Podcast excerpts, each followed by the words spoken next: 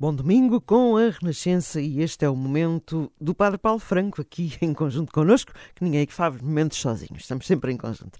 Olá Padre Paulo, como está? Olá, bom dia, tudo bem, obrigado. Espero também com a Dina e com todos os nossos ouvintes.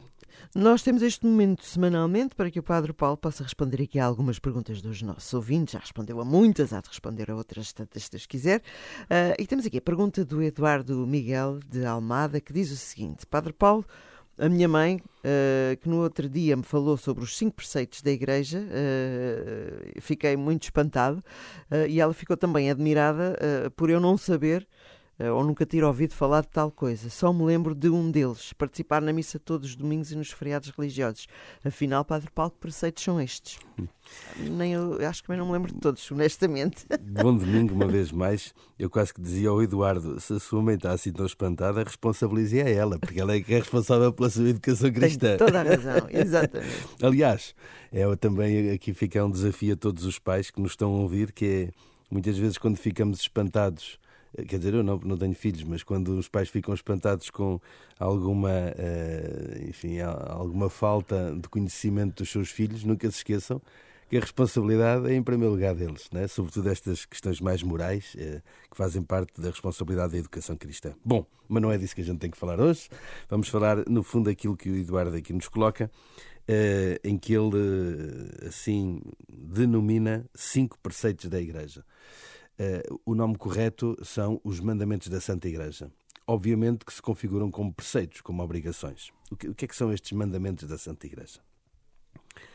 Uh, nós, quando falamos de mandamentos, estamos habituados a, a referir-nos aos mandamentos da lei de Deus. Certo. E, e penso que a própria nomenclatura ajuda-nos a perceber uh, a diferença entre o que são e o que comportam.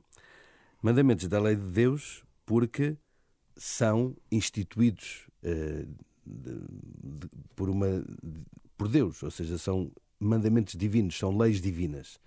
Uh, ou seja, todos eles são retirados daquilo que é a revelação de Deus, uh, de forma muito particular em, em seu Filho Jesus Cristo, onde uh, a revelação atinge o seu, o seu cume máximo, o seu auge, mas também já antes da, da, vinda de Jesus ao mundo, esses mandamentos já tinham sido eh, entregues ao povo, ao povo da promessa, ao povo de Israel, através de Moisés, como bem nos lembramos todos das famosas tábuas da lei uh, que Deus entregara uh, a, Moisés no Monte Sinai.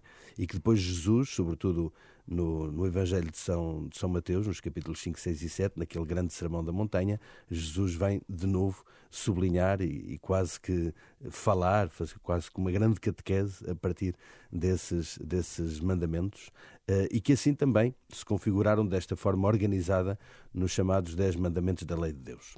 Mas depois, em contraponto, temos os mandamentos da Santa Igreja, ou seja, não sendo revelados diretamente por Deus, são uma lei positiva da Igreja, são uma lei posta da Igreja. E nós perguntamos, e como é que a Igreja tem poder para fazer assim, eh, para determinar assim essas obrigações? Como é que tem poder para estabelecer eh, mandamentos novos para além dos dez mandamentos?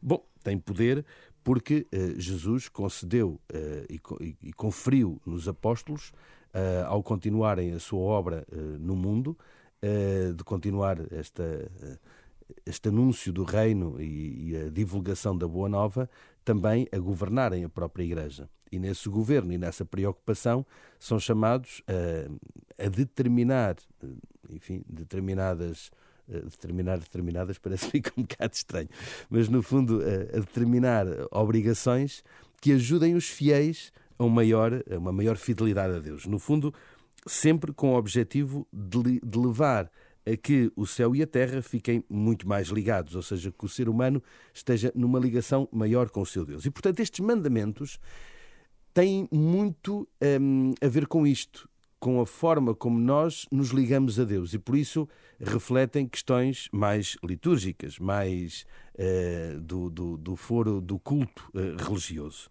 Uh, então, que, que mandamentos são estes, estes cinco mandamentos da Santa Igreja? a que, Vamos lá. A que, a que o Eduardo chamava preceitos. Bom, o primeiro deles, participar na missa inteira, todos os domingos e festas de guarda. Antigamente dizia-se ouvir missa inteira uh, aos domingos e, e, dias santos, os dias que são equiparados aos domingos. Uh, segundo, confessar-se pelo menos uma vez por ano. Normalmente até acrescentamos pela Páscoa da Ressurreição. Em terceiro lugar, associado a este, uh, pelo menos uma vez por ano, pela Páscoa, comungar, receber a Sagrada Eucaristia. Uh, confessar-se e comungar uma vez ao ano. Em quarto, jejum e abstinência de carne nos dias próprios penitenciais que a Igreja determina. Reportamos-nos de forma muito particular uh, à, à quarta-feira de cinzas e sexta-feira santa, com jejum, e às sextas-feiras da quaresma, com a abstinência. E depois, por último, o quinto, uh, ajudar e colaborar uh, com as necessidades da Igreja através das nossas doações materiais, sobretudo a partilha uh, de, de, de, ofertas pecuniárias. Uh, antigamente era, era tradição o chamado dízimo, que era 10% da remuneração da pessoa, uh, entregar para sustentar a Igreja, as suas obras, os seus ministros. No fundo, destinando-se aos fins próprios que a Igreja tem, nomeadamente o culto, o ensino da doutrina, através da catequese, uh, o, sustento dos seus ministros, uh, dos sacerdotes e bispos que servem a Igreja e outros colaboradores na, na vida da Igreja e, e, a sua ação caritativa, a ajuda aos pobres, esta opção preferencial pelos pobres. Tudo acontece pela generosidade dos fiéis, pela participação dos fiéis. Portanto, estes são assim os cinco grandes chamados mandamentos da Santa Igreja Uh, e que naturalmente nos colocam numa maior comunhão com Deus e nos fazem viver muito mais o amor de Deus na nossa vida, sobretudo nesta quando se traduz também na generosidade para com os outros. Uh, é verdade que antigamente os catecismos para as crianças estavam muito assim estruturados nestas, nestas coisas que se tinham que decorar, os mandamentos, sacramentos. Né? Hoje em dia as coisas são um bocadinho diferentes.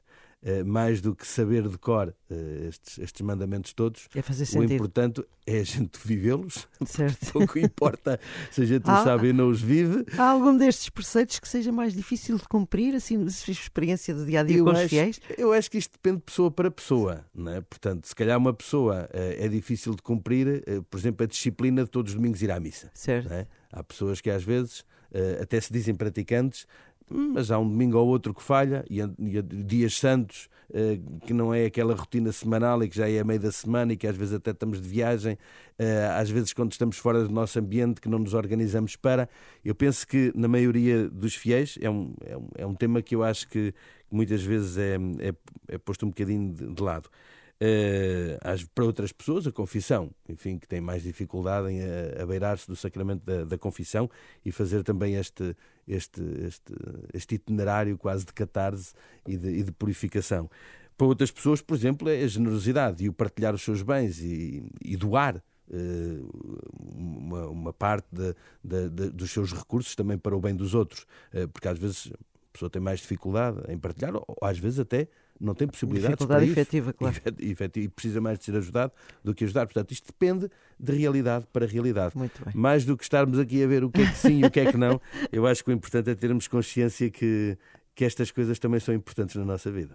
Muito obrigada, Padre Paulo. Uh, já sabe que na próxima semana estará aqui à mesma hora, mas está em todo lado, porque está nas plataformas de podcast, portanto, pode ouvir esta e outras perguntas sempre que entender e enviar também a sua pergunta para dina.isabel.rr.pt. Bom domingo. Bom domingo. Obrigado a todos.